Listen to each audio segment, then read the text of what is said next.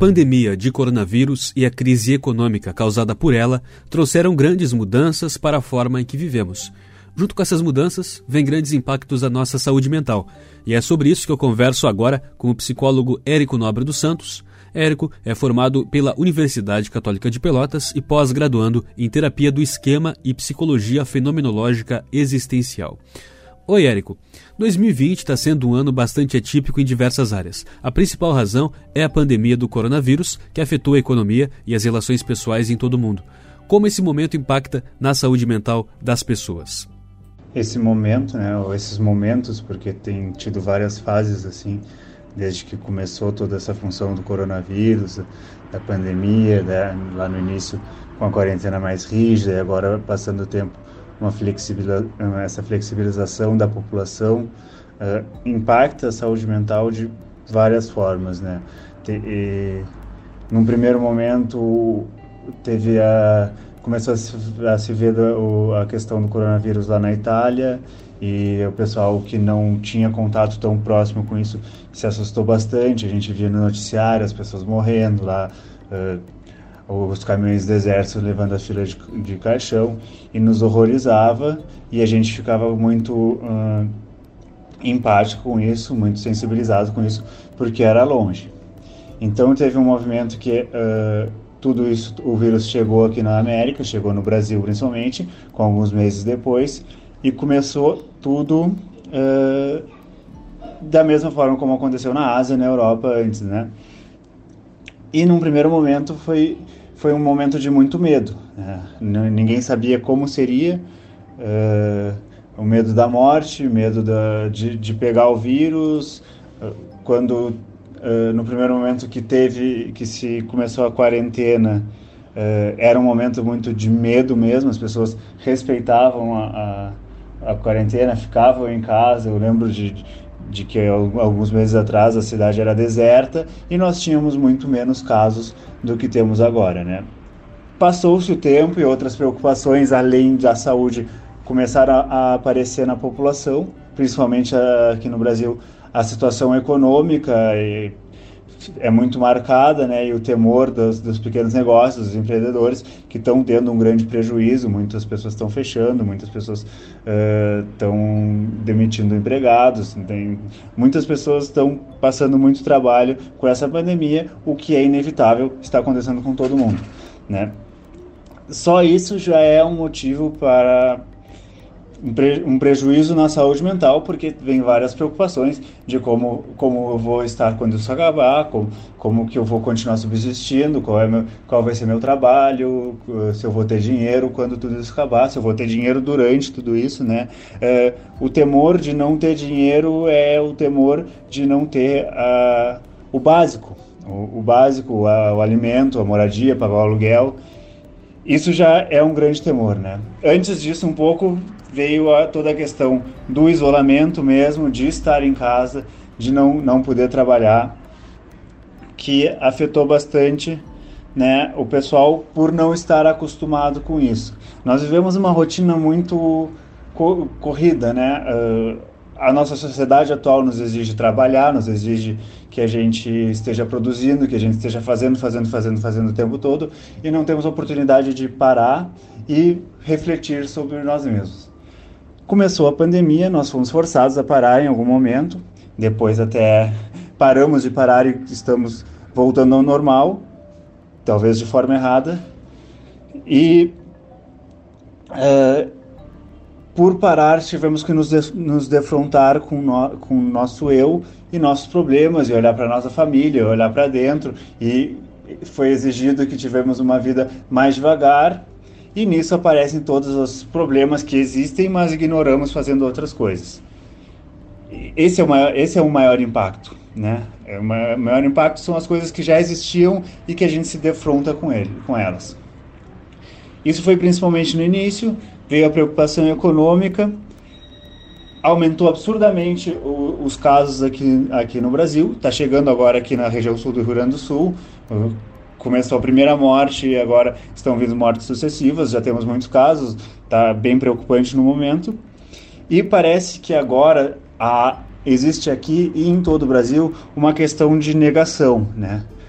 essa negação é o que? Vamos viver a vida normal, o Covid que me assustava muito antes não existe, porque eu consigo uh, me sentir melhor se eu, me, se eu achar que aquilo não existe. E é uma, é, então é um fenômeno psicológico que está sendo coletivo de negação de que algo que está acontecendo, que para muitos é necessário como uma forma de defesa pelo seu medo da morte e está acontecendo tudo que está acontecendo. Uh, aqui em Pelotas, por exemplo, o comércio está aberto, funcionando normalmente, as pessoas na rua fazendo aglomeração uh, e não tomando os cuidados que são recomendados né, pela, pelas autoridades de saúde. Essa negação cuida, nos protege, é uma defesa da nossa saúde mental ao momento, porque somos um povo que não consegue lidar com a instabilidade que o coronavírus nos trouxe, mas é uma medida momentânea, uma vez que a realidade vai vir e vai acabar com essa negação, né? Porque vai infectar algum conhecido, vai infectar uma pessoa mais próxima, vai morrer alguém do teu círculo de existência, né? Tu vai começar a enxergar esses casos e as pessoas vão começar a se assustar e aí eu não sei como vai ser as consequências psicológicas a partir daí, né? mas estamos caminhando de uma forma que pode ser pior do que poderia ter sido. E só, só vai ter como saber o impacto real na, na saúde mental das pessoas, como um coletivo, não, não pensando no indivíduo, quando acontecer, dependendo da forma que acontecer daqui em diante. Com as pessoas mais tempo em casa, como evitar que essa nova forma de convivência mais próxima não se torne tóxica e prejudicial nas famílias? Aqueles que fizeram e ainda estão fazendo uh, o isolamento social mais intenso, tendo que ficar mais tempo em casa, se depararam tanto consigo mesmos quanto com seus familiares e essas pessoas próximas mas que na correria do dia a dia não, não são tão próximas assim, ou já foram anteriormente e não são mais.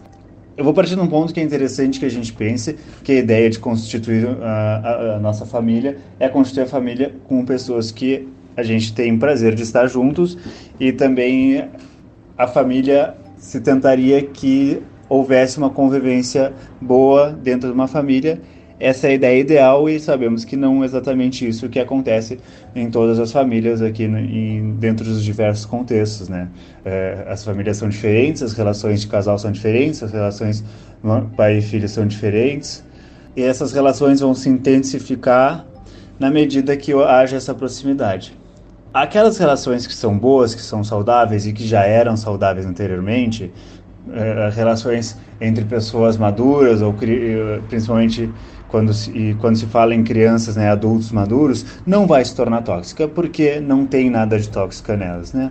Aquelas relações que já não eram tão boas, aquelas relações que já estavam muito desgastadas, vão passar de fato por uma prova, por uma aprovação, e podem ser que se tornem tóxicas ou até que acabem, né? Eu não acho que exista uma fórmula, uma é, a, qual evitar que as coisas aconteçam uma, é, nessa né, fórmula pronta. É importante ter paciência com o outro, é importante escutar o outro, ter, se, se esqueceu e se, se perdeu alguma coisa da, da, relação dentro de casa, é importante que se, se tente recuperar essas coisas, reconhecer a pessoa e aceitar a individualidade do outro, né? Coisas que são importantes para qualquer relação e se tornam mais, mais importantes ainda dentro desse contexto atual. É importante também que não se perca a individualidade, ainda que se passe muito tempo junto. Vou dar um exemplo de um casal, um casal que em tempos normais, em tempos que não tem pandemia, vivem sua vida, acordam de manhã, cada um sai para trabalhar, de repente até almoçam juntos, trabalham de tarde e ficam de noite juntos. Eles têm várias horas onde vivem suas vidas sozinhos né? Daí esse casal é colocado em casa o tempo todo convivendo junto. Se esse casal fizer coisas juntos o tempo todo uh, nesse novo contexto em casa, pode até ser legal no início. Mas aos poucos cada um vai ter vontade de colocar sua individualidade nessas coisas e fazer coisas que gosta mais de fazer ou não querer fazer as coisas que o companheiro queira fazer. E é importante que nesses momentos se respeite a individualidade do outro, saiba que tu não é só porque está na mesma casa, tu não é obrigado a estar tá conversando com aquela pessoa, estar tá interagindo com aquela pessoa ao mesmo ao tempo todo, tu não é obrigado a fazer o que aquelas pessoas, eh, o que as outras pessoas que estão na tua casa fazem. E se conseguisse criar uma atmosfera de convivência respeitosa, as famílias vão conseguir sair até mais unidas do que prejudicadas e intoxicadas, né? Existem questões de famílias que já são disfuncionais independentemente da pandemia. E algumas situações não podem ser ignoradas, como aquelas como as pessoas que sofrem abuso em casa ou violência, né? Aí a, a relação não se torna tóxica, ela já é tóxica e piora para a vítima. E está sendo muito pouco tratado isso né, no, num contexto geral. Existem alguns movimentos de proteção às mulheres vítimas, eh, vítimas de, de violência, né? Eu vi eh, ultimamente até uma questão da máscara roxa e uma série de cuidados que se tem de denúncia, mas a gente sabe que em tempos normais muita coisa já não funciona nesse sentido, em tempos pandêmicos pior ainda. Né? Mas é mais ou menos isso. Aquela, aquele contexto que já era bom vai seguir bom, talvez se, se desgaste um pouco, mas nada muito uh, grave, e o, os contextos que já são tóxicos podem ficar ainda mais tóxicos.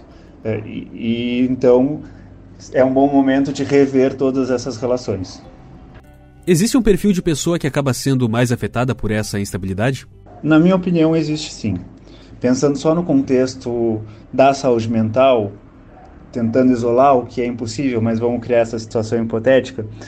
O sujeito que é mais extrovertido, extrovertido no sentido de que tem uma tem sua individualidade mais voltada para fora, tem seu, seu seu modo de interagir com o mundo mais voltado para fora do que para dentro, é, vai ser mais afetado por essa instabilidade, por exatamente o que eu já tenho falado, de ter que se deparar com atividades mais introspectivas, com atividades mais calmas, e vão ter mais problemas de lidar com isso, porque é a personalidade da pessoa ser expansivo, querer estar em contato com muitas pessoas, querer fazer muitas atividades, não conseguir parar, querer sair de casa.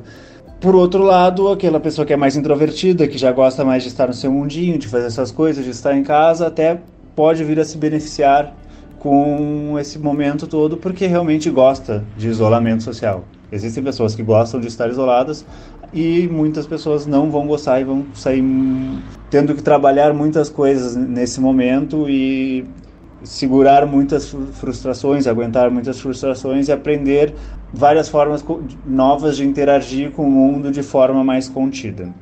É, esse é um contexto hipotético, isolando né, só a saúde mental.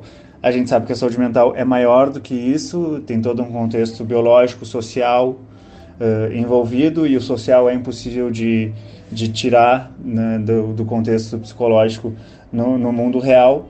Então, o perfil que acaba sendo mais afetado é da pessoa pobre, principalmente, é da pessoa que não tem uh, o dinheiro para aguentar esse, esse momento, é a pessoa que não tem o auxílio das autoridades que deveria ter para passar por esse momento com menos prejuízo, e daí não é uma questão psicológica, é uma questão social. Eu não vou entrar muito mais nesse assunto que causa toda uma outra polêmica, toda uma outra conversa.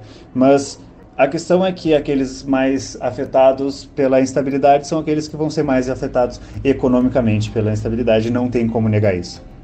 E esse distanciamento afeta de forma diferente as pessoas mais jovens e mais idosas? Sabe, eu acho até que não.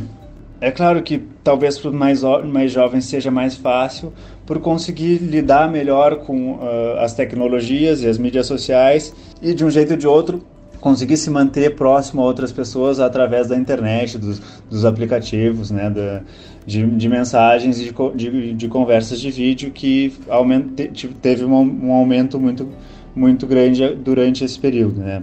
A maioria das pessoas idosas não tem tanto essa fluência né, nesse uso, mas muitos conseguem usar sim.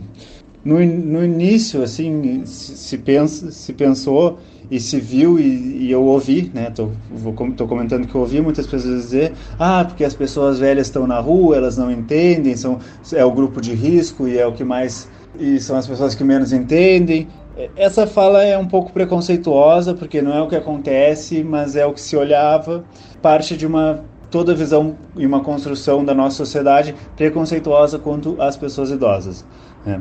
A forma como afeta, pensando na psicologia e não na, na questão biológica, orgânica, não é muito diferente. É, as pessoas são as, são, são as mesmas, é, em momentos diferentes da vida, com contextos diferentes, e vai afetar as pessoas de diferentes formas, tanto dentro dos jovens, uns vão ser mais ou menos afetados, quanto nas pessoas idosas. Alguns idosos vão ser mais afetados, outros idosos vão ser menos afetados. É, não, não, essa distinção não é tão adequada a, assim de se pensar. Né? Os adultos também, alguns vão ser mais prejudicados, outros vão ser menos prejudicados. É claro que aqueles idosos que já são mais isolados da família, que não têm tanto contato e vão ficar mais isolados ainda, sem suas atividades, sem poder fazer uh, aquilo que já vinham fazendo e que dá prazer, vão ser afetados, mas também é maior que a pandemia. É todo um contexto de negligência do idoso que vem se criando na nossa sociedade e esse, essa pessoa já estava propensa a, em algum momento, sofrer consequências de isolamento, de falta de sentido, por não ter uma rede de pessoas próximas. E isso poderia acontecer tanto durante o isolamento social quanto durante a vida normal. E no âmbito íntimo e pessoal, de que forma a gente pode tentar evitar que esse momento nos afete de forma mais intensa? Essa é uma boa pergunta, né? E, e é mais abrangente e, é, e, é, e é onde nós podemos fazer mais coisas, né? Uh, no, que é no âmbito íntimo e pessoal. Quando a gente pensa no eu, nós somos o maior autor de transformações e de controle da nossa vida, né? Esse momento vai nos afetar, a primeira coisa para tentar evitar que esses momentos nos afete de forma mais intensa é aceitar que esse é um momento uh, diferente, que esse é um momento incomum e não se pode esperar que se mantenha uma resposta normal em um momento anormal. Então nós não vamos estar no nosso normal. A primeira coisa é aceitar isso. As coisas vão ser diferentes. Ok. A partir disso, vai depender do contexto de cada um tem dicas gerais que se pode dar para manutenção da saúde mental nesses momentos, não está tão exposto às notícias o tempo todo, porque as notícias não vão mudar porque a gente está vendo ou não, mas ao mesmo tempo não ficar totalmente desinformado. É importante saber o que está acontecendo, é importante ouvir as autoridades públicas, acreditar naquilo que, que é dito, mas duvidar, né, saber de onde tem a sua fonte, né, o conhecimento pode ser uma forma muito importante de higiene mental nesse momento. Outras coisas que podem ser feitas, né, para não ser, para o sujeito não ser tão afetado, é manter, tentar retomar algumas coisas que fazia durante a sua rotina normal. Fazer atividade física, se já fazia, retomar fazer se não fazia, começar a fazer se tiver condições, se tiver tempo, porque a atividade física é muito importante e é, e é intimamente relacionada à manutenção de uma boa saúde mental, de é, níveis menores de depressão e ansiedade. A própria manutenção de uma rotina parece ser bem importante no momento que a pessoa para de trabalhar, fica no home office. Nesse sentido, fazer sempre a mesma coisa, ter os dias de semana e, e o final de semana bem marcado, ter seus horários para trabalhar. Se a pessoa não trabalha, é, criar uma rotina de atividades que ocupem e, e não fique só é, muito desorganizado, muito sem saber o que fazer, é bastante importante nesse momento.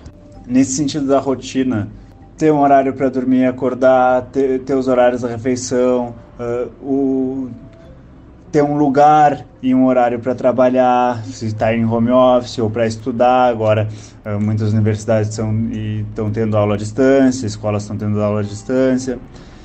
É muito importante, nos mantém próximo de uma normalidade perdida, nos mantém funcionais, produtivos, a gente percebe um sentido para aquilo que a gente está fazendo e não se perde na, na, desorganização que é uma vida sem rotina, que é uma vida que não se sabe do amanhã, que se faz tudo tudo o que quer e se tem gratificações imediatas.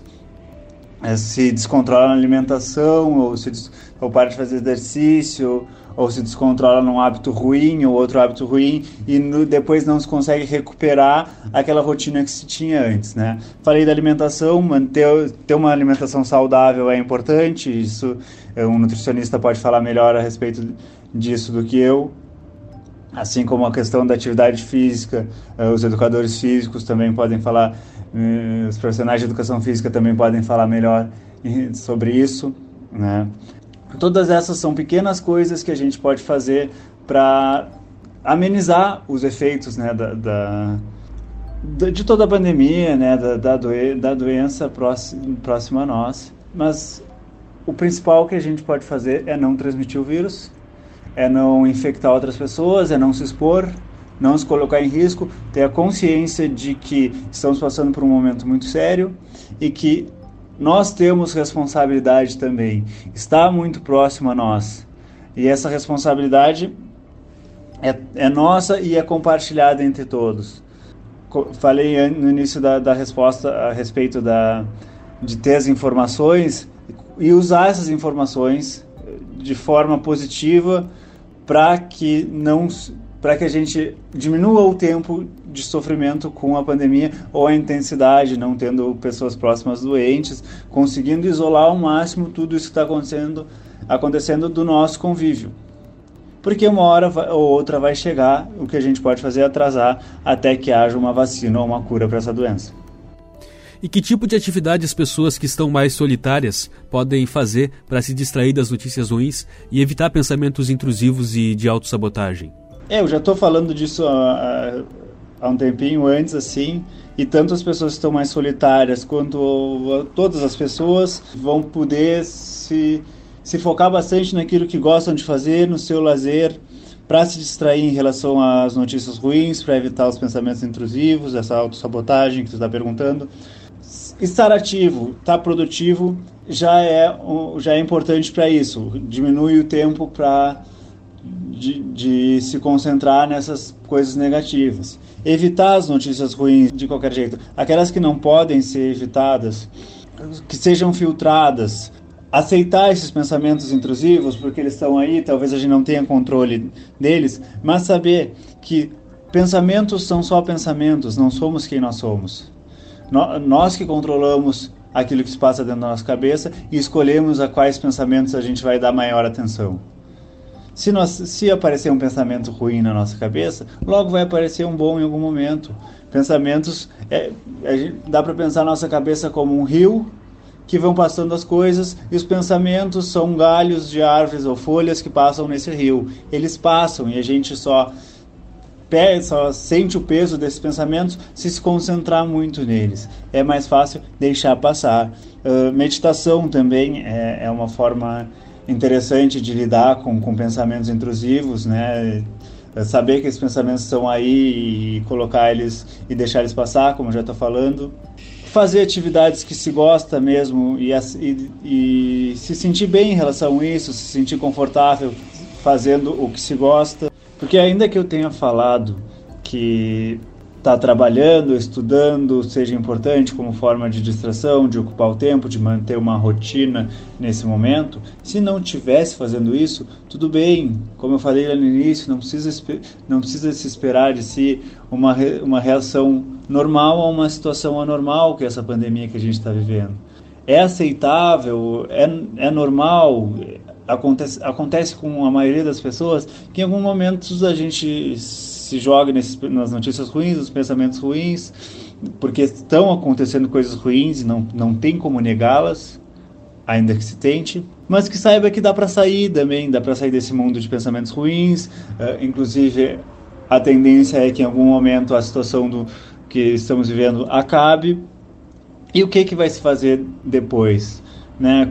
Qual é o sentido de tudo isso? Que sentido tu vai atribuir a tudo isso quando terminar?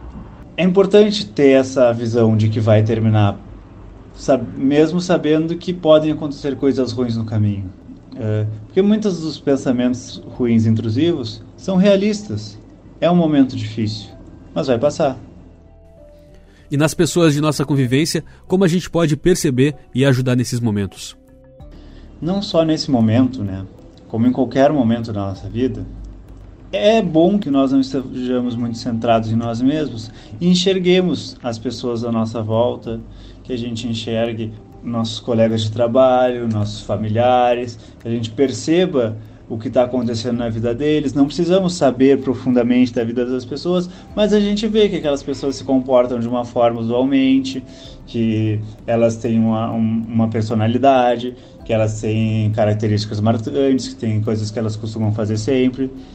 E quando as pessoas passam por um período de estresse emocional ou alguma, algum problema de saúde mental um pouco mais grave, o comportamento e a rotina muda. Aquilo que a pessoa sempre vinha fazendo, a forma como aquela pessoa sempre era, começa a mudar. E é muito fácil a gente estar atento à mudança daquelas pessoas que a gente presta atenção. E quando a gente perceber que é essas mudanças nas pessoas, a gente pode se aproximar delas, perguntar se podemos ajudar, se está acontecendo alguma coisa. Às vezes a pessoa só quer desabafar, às vezes a pessoa só quer saber que tu se importa e não quer te falar nada, mas saber que tem pessoas próximas de ti. Ou também vai ter aquelas pessoas que simplesmente não se tem como ajudar e, e precisa de um apoio mais qualificado, um apoio de um profissional, de um psicólogo, de um psiquiatra, de um médico. Vai depender da situação e parte de cada um a leitura da, da, dessa situação. Né? Vai, parte de cada um conhecer o que está acontecendo com aquela pessoa e indicar, sugerir eh, o atendimento. Existem linhas de atendimento de apoio online, muitos psicólogos estão fazendo o, atendimentos online, é uma coisa que se popularizou bastante nesse, nesse momento devido à necessidade né, da, de reinvenção também da profissão do psicólogo e das várias outras profissões. Essa indicação é uma forma importante também de ajudar, mas não a única. Muitas coisas são resolvidas só com a presença e com se importar. Quem está passando por um momento de mais fragilidade deve procurar ajuda de que forma? Então, uh, quando se percebe a necessidade dessa, desse momento, dessa ajuda, nesse momento de maior fragilidade, de, de maior dificuldade, tanto que se percebe no outro quanto em si, existem várias formas de, de buscar. Uh, essa ajuda na saúde mental, né? E não só com psicólogo. O, qualquer profissional da saúde qualificado, que, tu, que a pessoa conheça, se sinta à vontade, que seja referência, vai saber fazer uma indicação de conduta. A pessoa pode acabar no psicólogo, mas pode, antes disso, resolver resolver o problema de outra forma, o médico da família ou a, o profissional da saúde realmente que seja mais próximo. Também existe o número de telefone 188, que é o Centro de Valorização à Vida, que é um número de telefone gratuito, 24 horas por dia, que tu faz uma ligação anônima e fala dos seus problemas com um voluntário que vai tentar te ajudar e fazer uma, uma escuta e uma indicação que, que tente encontrar uma solução naquele momento e uma indicação para um cuidado a, a longo prazo uh, e também, claro, a ajuda dos psicólogos. Esse momento, uh, os atendimentos online estão crescendo exponencialmente. Esse, uh, a, a profissão teve que se adaptar e se adaptou muito bem. Eu vejo meus colegas todos trabalhando dessa forma a esse modelo. Eu, eu também vejo vários psicólogos muito sensibilizados com esse momento, disponibilizando seu trabalho de forma mais acessível à, à população para que todo mundo tenha a oportunidade de, de, de, ter essa proximidade, ter essa conversa com o psicólogo, que às vezes é, a gente sabe que muitas vezes só pessoas um pouco mais privilegiadas conseguem ter esse acesso, né? E eu também me coloco à disposição, se alguém me escutou falar aqui, gostou do que eu falei, quiser, quiser conversar, quiser marcar uma consulta ou quiser uma indicação de, de, de cuidado ou de, de referência ou de alguma, ou, algum outro profissional qualificado, eu vou estar à disposição para ajudar, assim como todos os profissionais da saúde são qualificados nesse momento. Todos, ou deveriam ser, pelo menos, né? Muito obrigado, Érico, pela sua participação aqui na Rádio Nativa FM. Eu sou Douglas Dutra e conversei com o psicólogo Érico Nobre dos Santos para a Rádio Nativa FM.